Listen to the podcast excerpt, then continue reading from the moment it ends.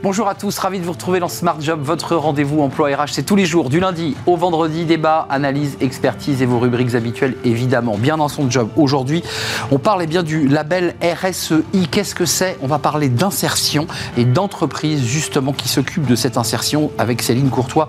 Elle est la vice-présidente de la Fédération des entreprises d'insertion. Elle est notre invitée. Smart Philo, c'est quoi le management? Alors ça, c'est un sujet d'école de commerce, mais là, ça sera vu à travers les yeux d'un philosophe, les yeux de Pierre Delbé, des docteur en, philo et directeur de l'Institut IFAI. Le Cercle est un grand entretien aujourd'hui avec Dominique Restino. Il est le président de la CCI Île-de-France, qui est une région évidemment très dense en, matière d'entreprise et très riche. On fera le point avec lui évidemment sur les conséquences de ces mobilisations, de ces grèves, sur les, commerçants notamment.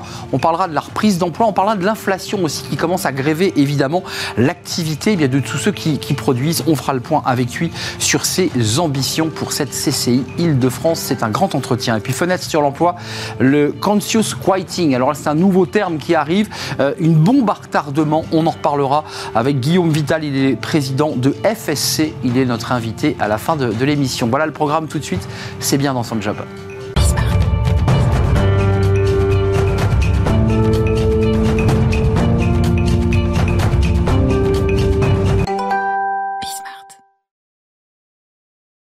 Fenêtre sur l'emploi. Parlons euh, de l'insertion de ces femmes et hommes qui reprennent le chemin du, travail, justement dans ces entreprises d'insertion, qui retrouvent courage et confiance en eux pour peut-être ensuite euh, cheminer vers euh, eh bien, des, CDI. et on en parle avec Céline Courtois. Bonjour Céline. Bonjour. Vice-présidente de la Fédération des entreprises d'insertion.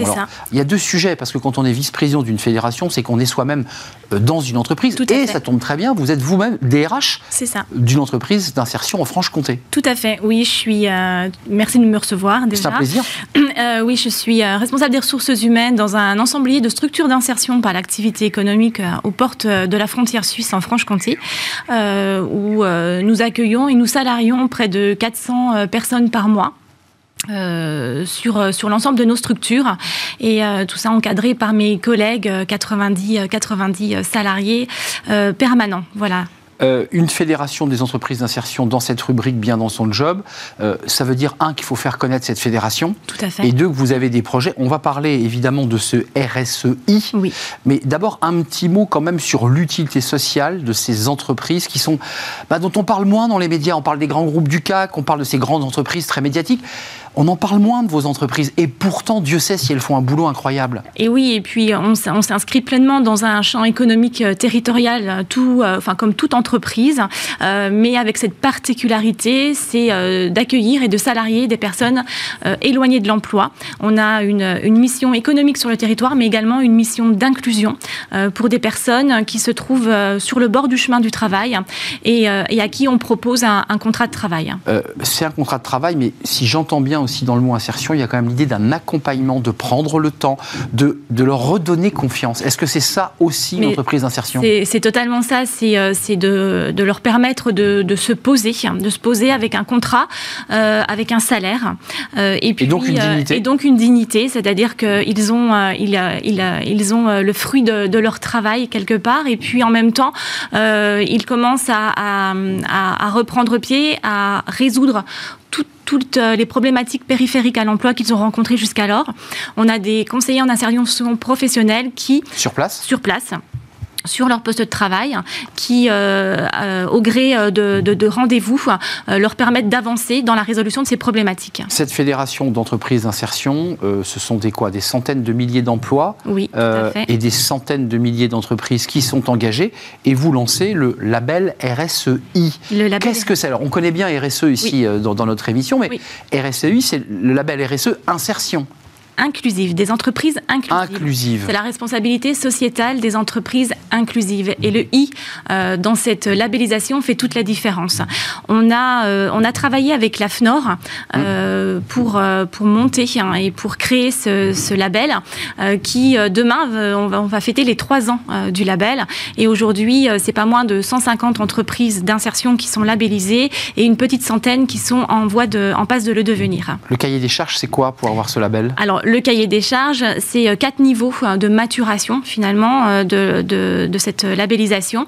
Et le cahier des charges, c'est de développer les trois piliers, ce qu'on peut dire du développement durable, économique, sociétal et environnemental, mais de mettre au cœur de son système une mission d'inclusion de personnes en situation d'éloignement de l'emploi. Mmh. C'est vraiment ça la différence avec un label RSE euh, type ISO 26000 je pinaille un peu, mais qu'est-ce qui est nouveau avec ce que vous faites déjà? Vous me parliez de, de, salariés qui, accompagnent les, autres salariés dans l'entreprise. Qu'est-ce que ça apporte de nouveau? Et qu'est-ce que ça apporte à l'entreprise lorsqu'elle a le label? Alors, ce que ça apporte, ce qu'il ce qu'il y a de nouveau, effectivement, on, fait labelliser notre travail, notre quotidien, et on le fait labelliser par un tiers extérieur qui est la FNOR. Mmh. Une euh, référence Une référence, tout à fait, et c'est ce qui va nous permettre aussi, euh, quand euh, des entreprises font appel à nos entreprises en sous-traitance ou en co-traitance de pouvoir, euh, en tout cas, afficher des, achats socialement responsables puisque nous sommes labellisés RSUI. Voilà, donc rentrons un peu dans le détail. Ça permet aussi euh, à vos donneurs d'ordre de pouvoir justifier qu'ils s'appuient bien sur des entreprises qui respectent des règles précises en matière environnementale et sociale. C'est important. C'est euh, exactement Même à l'égard de, leurs clients, puisque le donneur d'ordre a parfois un client qui lui exige, exige. que toute la chaîne soit labellisée. On est bien d'accord. Et une traçabilité effectivement euh, des, euh, des, enjeux qui sont portés tant sur le niveau social que sur le niveau environnemental. Elles ont besoin de quoi vos entreprises, celles que vous représentez aujourd'hui sur ce plateau, celles qui se définissent comme des entreprises d'insertion? Elles ont besoin de, clients, elles ont besoin de donneurs d'ordre, elles ont, elles ont du travail, elles en ont pas assez? Nos, entreprises d'insertion existent parce que euh, on met sur un équilibre le, niveau social et le niveau économique. Sans économique, sans donneur d'ordre, sans client, on ne peut pas euh, accueillir et salarier des personnes en parcours d'insertion. Euh, et donc, effectivement, nous sommes, nous sommes inscrites, euh, comme toute entreprise, hein, sur le marché concurrentiel pour pouvoir obtenir des marchés. On répond à des appels d'offres, tout comme les entreprises classiques.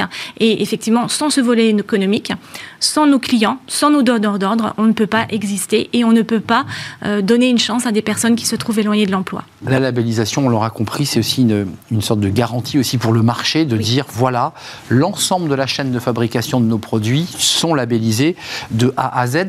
Il y a des freins encore à lever sur les entreprises d'insertion pour rassurer aussi euh, parfois certains clients qui disent oh là là j'hésite, je suis pas sûr de moi.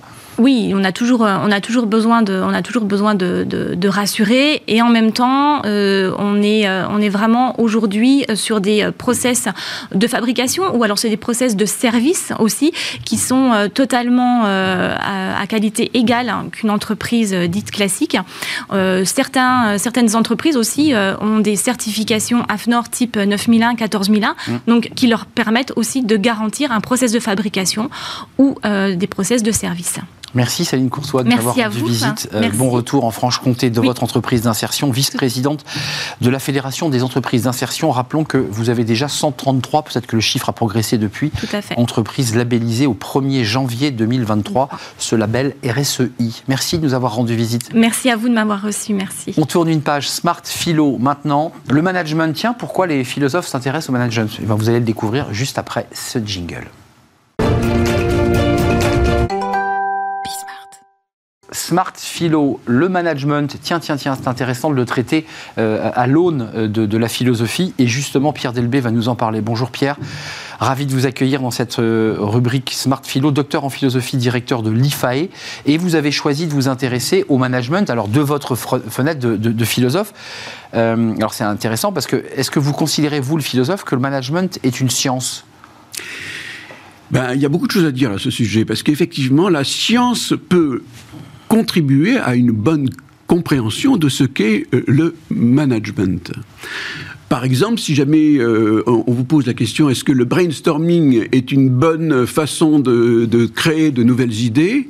Eh bien, il y a des études qui sont faites là-dessus, et ce sont des études scientifiques qui montrent qu'en réalité, le brainstorming n'est pas une bonne euh, façon de créer de nouvelles idées et que si jamais les gens sont en individuel et utilisent l'écrit, eh bien, ils vont pouvoir euh, euh, avoir de, meilleures idées. livre d'Olivier Siboni, qui, était venu nous rendre visite il y a quelques temps et qui, sort un livre, relayé d'ailleurs dans les colonnes des, échos.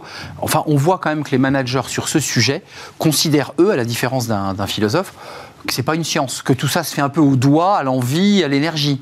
Oui, Alors ça, si vous voulez, c'est un petit peu le regard des managers des praticiens, si vous voulez. Exactement. Et les praticiens, ils ont un regard un peu défavorable sur le, côté un peu intello des sciences euh, ou Hmm. même de la philosophie. Encore Méprisé, plus de la méprisé. Il y a un regard condescendant en disant, écoutez, nous, nous sommes des praticiens et nous savons euh, ce qu'est le management parce que c'est essentiellement une pratique et cette pratique est un savoir-faire qui est largement intransmissible. Euh, lui, Siboni, part du principe qu'il y a des théories, que ces théories, il faut les transmettre. La vraie, le sujet que vous soulevez, c'est que euh, ça ne pénètre pas les esprits. C'est-à-dire qu'il y a des théories du management et quelques chercheurs, assez peu de recherches, et les praticiens s'en inspirent pas. C'est ça le sujet. Ouais, c'est vrai que c'est le sujet. Mais moi, ce qui m'intéresse également, c'est le fait, si vous voulez, qu'il y a un savoir, un savoir philosophique sur le management et pas simplement scientifique. Vous savez, euh, le savoir scientifique, c'est un, un savoir qui est mesurable et vérifiable. Le savoir éthique, par exemple, l'éthique, c'est-à-dire la relation interpersonnelle que l'on que l'on que l'on met pour faire en sorte que, eh bien, il y a une équipe qui fonctionne, qui fonctionne bien. Eh bien, ça, c'est pas un savoir scientifique. Vous comprenez ce que je veux dire Mais c'est absolument indispensable lorsqu'on parle de faire process, lorsqu'on parle de confiance, lorsqu'on parle de courage. Eh bien, euh, euh, là, on n'est pas dans la science. Et pourtant, on a besoin de courage. Et pourtant, on a besoin de confiance. Et pourtant, on a besoin de process qui soient faits, qui soient justes. Euh, le management comme science ou pas, pour tenter de résoudre cette question, si d'aventure on peut la résoudre? Je dirais qu'il y a une part scientifique, Et Il y a une part d'humain. mais il y a une part d'humain. Et vous savez, dans l'humain, il y a des choses qui sortent un petit peu du scientifique toujours, n'est-ce pas? Et qui sont pourtant extrêmement importantes dans la relation qui est établie euh, dans le management. Mais Siboni et d'autres se posent la question, et ça c'est une question que beaucoup se posent, c'est la place et la part, le poids d'un PDG dans la bonne marche ou, ou l'échec d'une entreprise. Parce que quand ça marche bien, on dit que c'est le PDG, puis parfois quand ça marche mal, on dit que c'est toute l'équipe qui a mal travaillé. Mais c'est quoi la bonne marche Est-ce qu'on peut y mettre des calques scientifiques? Est-ce qu'on peut y greffer des, des études scientifiques pour dire, bah voilà, scientifiquement, on peut dire qu'il a commis telle et telle erreurs qui ont conduit à cela? Oui, Olivier Siboni le montre très bien dans son livre. Effectivement, on peut répondre à cette question. Et qu'entre les années 50 et les années 90, on peut montrer effectivement que, euh, je dirais, l'efficacité d'un manager a été multipliée par deux. N'est-ce pas Dans la bonne marche globale d'une entreprise, on est passé de 10% à 20% que l'on peut attribuer à l'efficacité d'un manager. Euh, un, mot, parce que c'est le sujet d'actualité, je pense que le philosophe que vous êtes est impacté, ChatGPT, G- GPT-4, qui sont finalement des algorithmes. Est-ce qu'un jour le manager pourrait être rempla- remplacé par l'algorithme? Parce que selon votre théorie, il y a une partie qui est très scientifique, puis il y a une partie qui est très humaine. Cette dimension humaine dont vous parliez, de l'éthique et tous les sujets que vous traitez, finalement, ça, ça ne peut pas être remplacé par l'IA, on est d'accord ça peut être simulé. On peut avoir des robots qui vont simuler des comportements, à tel point d'ailleurs que vous ne pouvez pas voir la différence. Quelquefois, J'ai pas vu que Vous- mettez maintenant des masques latex avec des visages. Voilà, exactement. Et vous ne voyez pas vraiment la différence. Et simplement, euh, nous avons besoin de la vérité d'une relation. Et c'est absolument indispensable, cette vérité de la relation. Alors quelquefois, on peut effectivement euh, être devant euh, un robot qui est extraordinairement bien, euh, qui imite extraordinairement bien un vrai manager, si je puis dire.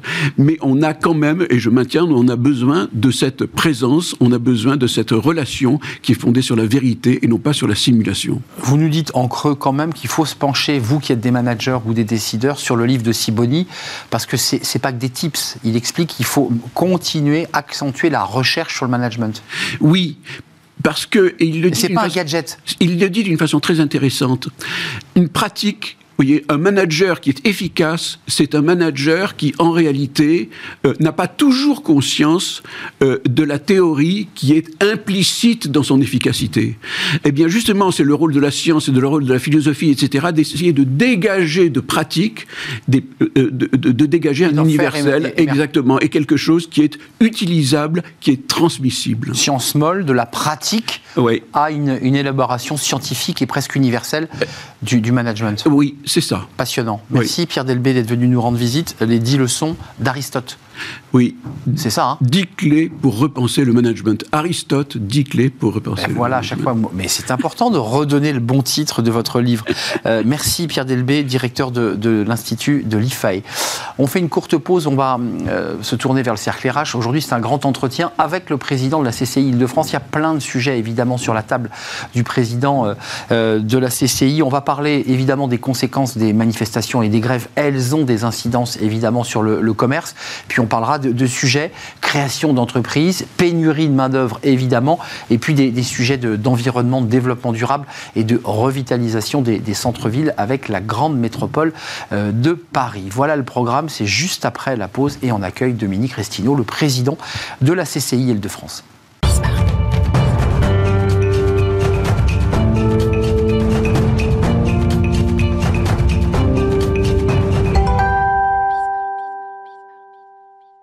Le cercle RH et un grand entretien aujourd'hui avec le président de la CCI Île-de-France, Dominique Restineau. Bonjour Dominique. Bonjour. On est très heureux de vous, de vous accueillir. Il y, a, il y a beaucoup de sujets dont on va parler et vous avez évidemment beaucoup de sujets. Euh, D'abord, commençons, c'est important, euh, on va parler évidemment de vos engagements pour le mentorat, euh, des créations d'entreprises, du dynamisme de cette région, qui est une, évidemment une région très dynamique sur le plan économique. D'abord, les impacts de la grève sur l'activité économique des commerces parisiens. Euh, on a un discours un peu d'économiste mainstream qui dit attendez, euh, l'impact de la grève, très peu, 0,1% du PIB. euh, Je vous vois déjà hocher la tête parce que dans la réalité de cette étude, on voit quand même que la plupart des personnes interrogées, bah, ils observent une baisse d'au moins 30% depuis le début des grèves, une baisse de, fréquentation, une baisse de chiffre d'affaires. Donc ça a un impact direct sur l'activité économique et notamment sur les commerces, Dominique Restineau. Ah bah oui. On n'entend pas toujours ça. Vous, vous l'avez rappelé. euh, bon, déjà, c'est l'Île-de-France, c'est 30% du PIB français. Euh, Paris, euh, qui est une place significative. Euh, nous venons de faire euh, une étude avec le, le CROCIS, qui est le centre de- d'études de, la Chambre de commerce et d'industrie de Paris Île-de-France. Euh, effectivement, sur à peu près 400, euh, 400 commerçants et restaurateurs, c'est environ 30% de baisse de chiffre d'affaires. Euh, dû euh, à, c- alors d'un côté aux manifestations bien sûr mais de l'autre côté également euh, au- à la problématique des, des- des grèves euh, et, et notamment des grèves des, des pour- concernant les poubelles quoi 80% d'entre eux affirment que leur activité a été impactée négativement par ces dépôts. Bien Évidemment, on sûr, se souvient de bien ces sûr. dépôts sauvages, qui Bien pas sûr. sauvages d'ailleurs, Bien des accumulations.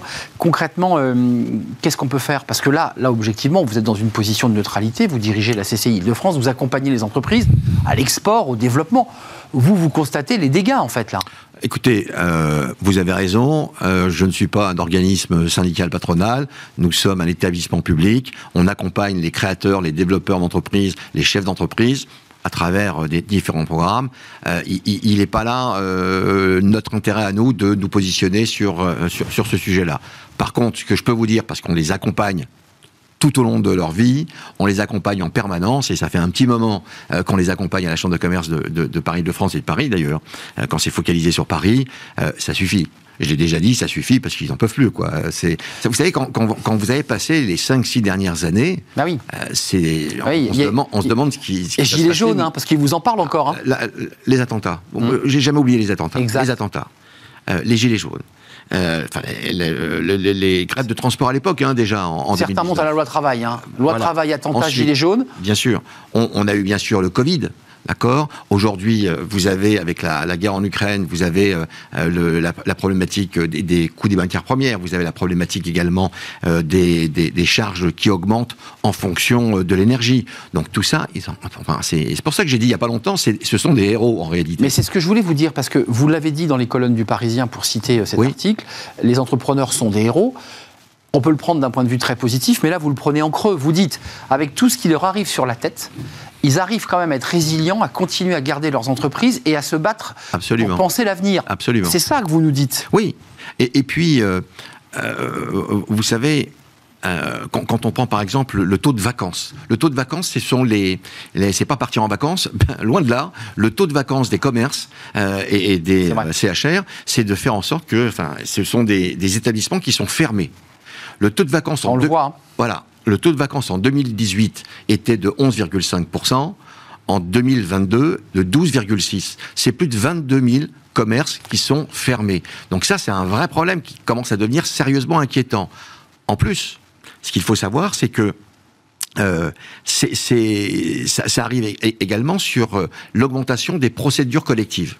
Alors, on est aujourd'hui sur une augmentation très forte au niveau national des, des- des ouvertures de procédures, je dis bien des ouvertures, à 49% au niveau national. Donc, En procédure collective, euh, euh, en vue d'un dépôt de bilan. euh, Alors, non, mais soyons. au, au dé- au départ, c'est l'ouverture de la procédure collective. Il y a à peu près quatre phases Il y a un derrière, et on arrive effectivement euh, au dépôt de bilan, à la liquidation judiciaire. Vous avez des chiffres Oui, c'est 49% au niveau national. En Ile-de-France, ce qui est très important, c'est moins. Euh, c'est- C'est 35%.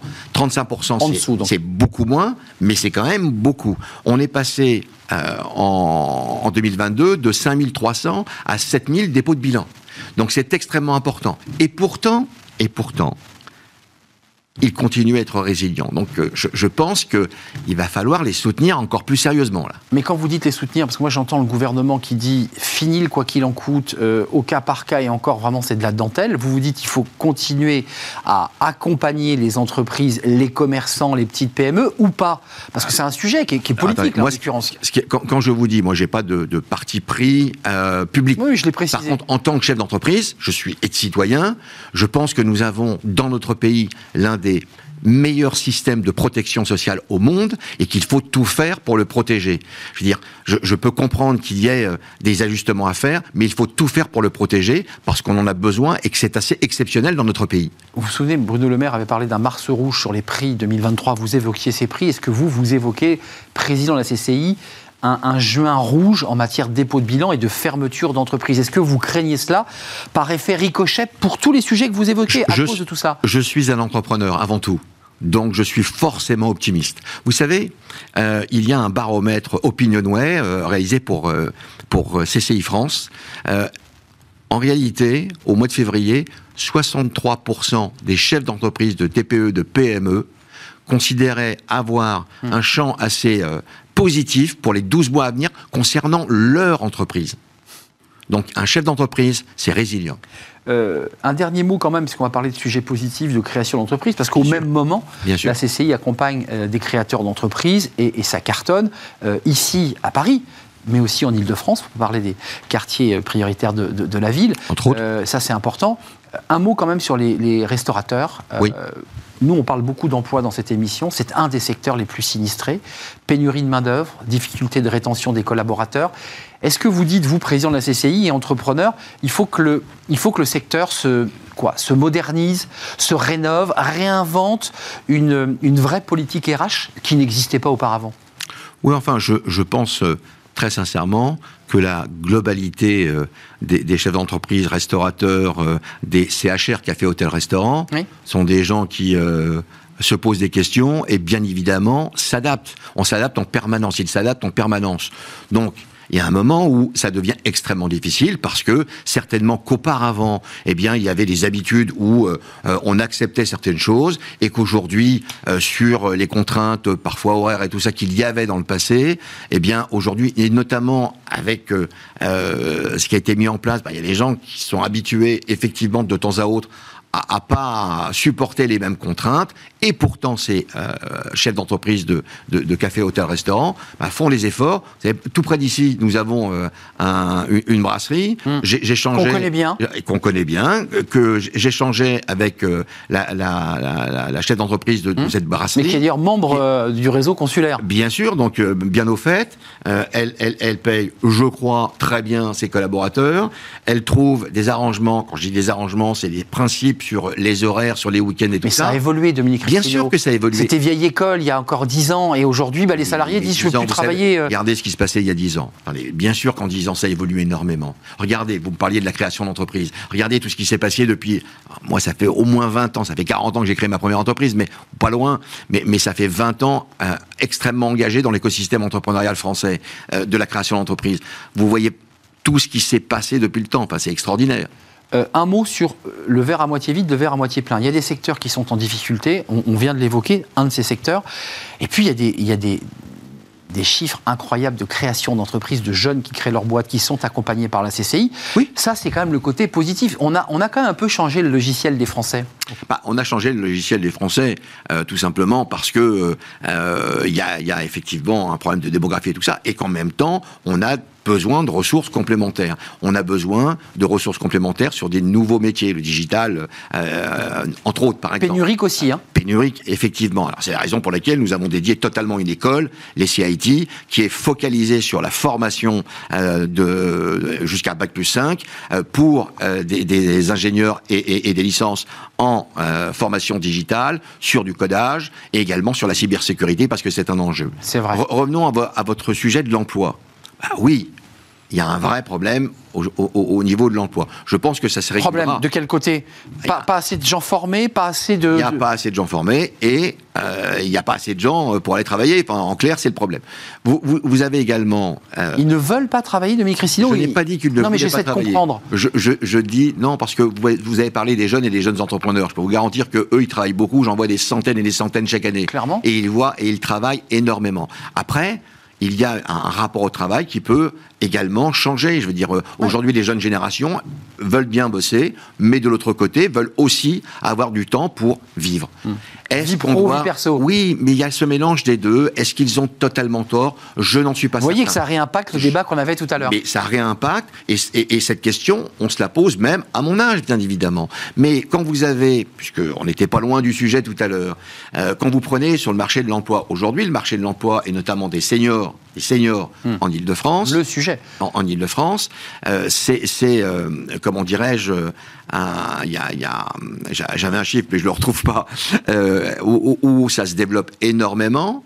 Il y a 10 points d'écart de l'emploi des seniors en Ile-de-France par rapport à la France. 10 points d'écart. En plus. En, en plus. Donc c'est un marché dynamique. C'est un marché extrêmement dynamique. Un mot sur les 80 700 emplois en moyenne Île-de-France menacés. Euh, ça, c'est vos chiffres tous les ans sur les dix prochaines années. Si les entreprises dirigées par ces personnes ne sont pas reprises, oui. puisque ces entreprises, elles ont des salariés. Quand la boîte ferme, les salariés évidemment se retrouvent sur le carreau.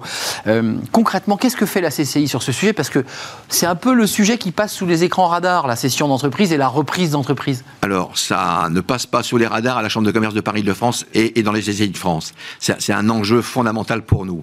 Vous avez raison. Si je prends l'île de France, 80 000 emplois, ce sont 80 000 emplois par an qui sont menacés euh, en fonction de l'âge du capitaine qui pourrait partir à la traite. Mais il n'y a pas que ça non plus. Et donc, il y a un enjeu fondamental à faire reprendre ces activités parce que c'est des savoir-faire, c'est de l'économique déjà. C'est du développement économique, c'est des savoir-faire. Bien sûr. C'est euh, également du lien social. Parce que nous sommes en Ile-de-France, mais même en Ile-de-France, il y a des territoires ruraux où parfois dans certains villages, euh, l'activité euh, de... Euh, je vais prendre le boulanger par exemple, mais je vais prendre le menuisier, le plombier, euh, la société de service également qui peut être là, est extrêmement importante pour la vie de, de, de la petite ville, du, du, du, du village. Donc ça, c'est un impact également sociétal au point de vue économique, c'est extrêmement important parce qu'on arrive effectivement avec ces fameux 80 000 emplois qui sont, qui sont menacés. Donc, qu'est-ce que fait la Chambre de commerce? Je peux vous garantir, nous avons gagné dans notre pays, nous avons gagné la bataille de l'entrepreneuriat sur la création d'entreprises. Mmh. Plus d'un million de, de créations d'entreprises. Ça, c'est fait. Il faut l'entretenir, bien évidemment. La France est un pays d'entrepreneurs. Clairement. Maintenant, il faut davantage travailler, et ça fait plusieurs années que je me mobilise sur ce sujet-là, il faut davantage travailler sur la reprise d'entreprises. Par contre, sur, vous savez, en France. Excusez-moi, Dominique Cristino, je pousse la porte d'une des CCI euh, chez vous. Surtout, euh, poussez-la bien, il n'y a aucun problème. Et allez porte, les voir. La porte n'est pas trop lourde. Elle n'est pas trop lourde. Je veux reprendre une entreprise. J'ai quelqu'un qui m'accueille? On, on, est en Ile-de-France. Il y a un service qui est un, un service euh, qui se développe fortement de, au, au, point de vue de la cession-reprise d'entreprise, où on va s'occuper, bien sûr, des cédants. Bah oui. extrêmement important. Oui, et faut... on va s'occuper également, bien sûr, des potentiels repreneurs. Il y a un prix, hein. il faut se mettre d'accord sur le prix. Oui. Non, mais il y a des questions d'enjeux oui, financiers. Avant le prix, avant le prix, il faut s'occuper des cédants. Parce que c'est un bouleversement dans la vie pour certains. Et il faut s'occuper des ouais. repreneurs également. Et, et les repreneurs, ça peut être des personnes physiques, ça peut être des personnes morales, c'est-à-dire des entreprises, pour faire de la croissance externe qui est un enjeu fondamental également. Il euh, y a un prix, oui, il y a un prix, mais avant de trouver euh, l'ajustement du prix, il faut trouver la cible. Et, la problématique, c'est que le repreneur d'entreprise, généralement, pas personne morale, mais la personne physique. En Ile-de-France, c'est plutôt, plutôt euh, le cadre supérieur qui a une- entre 40 et 50, C'est ça, 55 ans, exactement. qui a plutôt des études, fait des études supérieures, ouais. qui a l'habitude de travailler dans une entreprise de taille plutôt, plutôt euh, PME, ETI ou grand groupe, euh, et que là, il faut trouver une entreprise, bien sûr une bonus, parce qu'il faut financer oui. le rachat de cette entreprise. Bah oui. Généralement, ils ont entre 150 et 300 000 euros. Ils ont un Et petit peu de- de- oui, de- bah, d'apport. quand même, bien sûr, d'apport. Euh, ils, ils- ils doivent financer, bien sûr, la, la- la- la reprise d'entreprise, mais ils doivent également vivre. Et à cet âge-là, on a très souvent des enfants qui font des études, ça coûte quand même. Et on a également des parents, et heureusement, qui sont encore en vie, donc il faut s'en occuper également. Donc il y a un vrai sujet là, et parfois c'est pour ça qu'il y a une problématique sur le, sur le financier. Mais là, il y a un enjeu, la jeunesse. Vous savez, Hmm. Je le dis, je le redis, Jeune la première ressource naturelle d'un pays, c'est sa jeune génération, et il faut absolument miser pour eux, avec eux, ensemble, parce que cette jeune génération, elle est beaucoup plus Mais- inventive. Ouais, elle n'a pas les 300 000 euros euh, sur son compte. Elle a peut-être pas les 300 faut 000 l'aider, euros, elle. mais vous savez, il y a dans le marché de la reprise d'entreprise, il y a ce que j'appelle le marché caché et le marché visible. Hum. Le marché ca- le marché caché, c'est les entreprises de taille significative qui dépassent les plusieurs millions de valorisation euh, ou, ou qui sont importantes. Là, il y a un marché privé qui travaille dessus, mais sur le marché visible.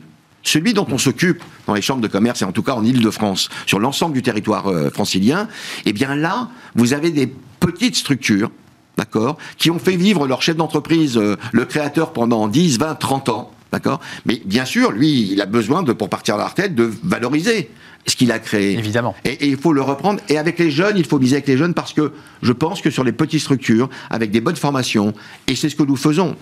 Nous Un avons- booster. Il y a un booster. Nous, nous accompagnons bien sûr à la création avec différents programmes, les stages 5 jours pour entreprendre, mais également sur la reprise d'entreprise, sur les, pour les, les Ouais, vous avez raison d'entreprise, d'accélérer sur ce sujet. Les accompagnements spécifiques également, très individuels en fonction des cédants. Parce que la boîte, elle existe. hein. Il, met des chaussons boîte, et il doit re-rentrer voilà. dans le rythme de la C'est boîte. comme dans un magasin, c'est c'est bien de créer des produits, mais il faut faire attention déjà aux clients et aux produits que nous avons Ouais, déjà. les produits sont déjà là. Absolument. Euh, je veux pas qu'on se quitte euh, avant de vous nous ayez parlé parce que c'est un sujet qui est très lié d'ailleurs à cette question de cession de reprise de- vous portez depuis des années maintenant le, le mentorat. Oui. À travers euh, ce réseau MoveJ, euh, qui a permis d'ailleurs à des, à des jeunes entrepreneurs euh, bah, aujourd'hui d'avoir leurs entreprises, leur commerce, on est d'accord Ah bah, Est-ce que, ça, est-ce que ça fait partie de vos grandes fiertés, ça, Dominique Restino Ou de votre, vo- de votre réussite Vous êtes dit, je Non, me non, suis engagé là-dessus? Non, non, mais vous savez, j'étais hier soir avec mes amis québécois. Hum Ça Euh, vient de j'ai- là-bas, hein. J'ai j'ai découvert le, le- le- le mentorat pour entrepreneurs au Québec il y a 18 ans. J'ai d'abord fondé l'Institut du mentorat entrepreneurial, IME. focalisé, l'IME, focalisé sur les entreprises à fort potentiel de croissance. Il y a 18 ans, personne s'occupait d'accompagner des chefs d'entreprise existants pour les faire grandir. Justement, 97% des entreprises en France ont moins de 20 salariés. Hum. Pour aller de PME à ETI. C'est ce, que nous- c'est ce que nous avons créé. Aujourd'hui, ça se développe. Avec des programmes spécifiques dont je suis très très fier. Là, par contre, c'est un programme qui s'appelle Team Réussite, où les mentors que nous avons, et là, c'est des centaines et des centaines de mentors qui nous accompagnent, que ce soit à l'IME ou que ce soit au MOVJ, dans le groupe Tout. C'est une nouvelle marque de tout ce groupe de mentorat, Tout. Tout le monde se rassemble. Eh bien, euh, nous avons monté ce programme de mentorat pour des athlètes de haut niveau qui seront certainement sélectionnés, sélectionnés aux Jeux Olympiques. Pourquoi? Parce qu'ils sont jeunes, ils Bah font oui. des études pour certains. Mais ils pensent déjà à la reconversion Mais- derrière. Mais, il faut penser. Évidemment. Vous savez, on parle de transmission d'entreprise. Que là, on pense avec des, des- des champions de haut niveau. Si on veut avoir plein de champions de haut niveau, il faut s'en occuper. Et s'en occuper, c'est penser, c'est anticiper avec eux pour leur reconversion. C'est anticiper la même chose pour les chefs d'entreprise, leur reconversion quand ils vont céder leur entreprise. Ça s'anticipe. C'est l'une des caractéristiques fondamentales. Futur euh, entrepreneur et peut-être champion olympique, je leur souhaite, parce qu'il y a très- un très beau parterre de champions qui Absolument. seront engagés dans leur compète, mais dans 5 ans, ils dirigeront Eh oui. peut-être une entreprise, grâce à vous d'ailleurs, Vous savez- grâce à l'initiative CCI. Au fin, fin juin, début juillet, je reviendrai vous en parler, avec euh, euh, le grand champion euh, de rugby, Michel Hack, nous montons euh, une opération autour du sport, de la tech, de la tech et du sport. J'ai vu ça. C'est des événements qui sont fondamentaux. Je viendrai vous en reparler si vous m'invitez. Eh bien, écoutez, rendez-vous est pris, Dominique Restino, au mois de juin. Euh, Vous êtes évidemment toujours le bienvenu sur le plateau de, de Smart Job et sur la chaîne Bismart. Merci de nous avoir rendu visite euh, Merci. avec la passion qui vous anime, président de la CCI Île-de-France et créateur euh, du MoveJ. Absolument. Et l'Institut du mentorat. Oublier et l'Institut du mentorat du, du mentorat. Voilà. On tourne une page, fenêtre sur l'emploi, c'est tout de suite avec un nouveau mot anglais, vous allez bien comprendre. Euh, c'est pas tout à fait le quiet quitting. Je vous en parle juste après.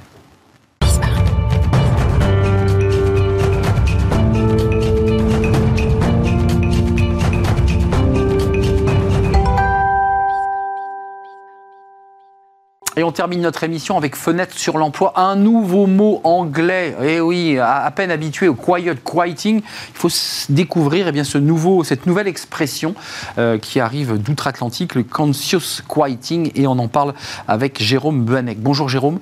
Bonjour Arnaud. Directeur associé euh, chez FSC, qui est une, une société de conseil en, RH et en recrutement, parce que vous faites de la chasse de tête. Exactement. Et vous, vous portez, bah, vous allez venir nous expliquer ce qu'est ce- cette conscience quieting.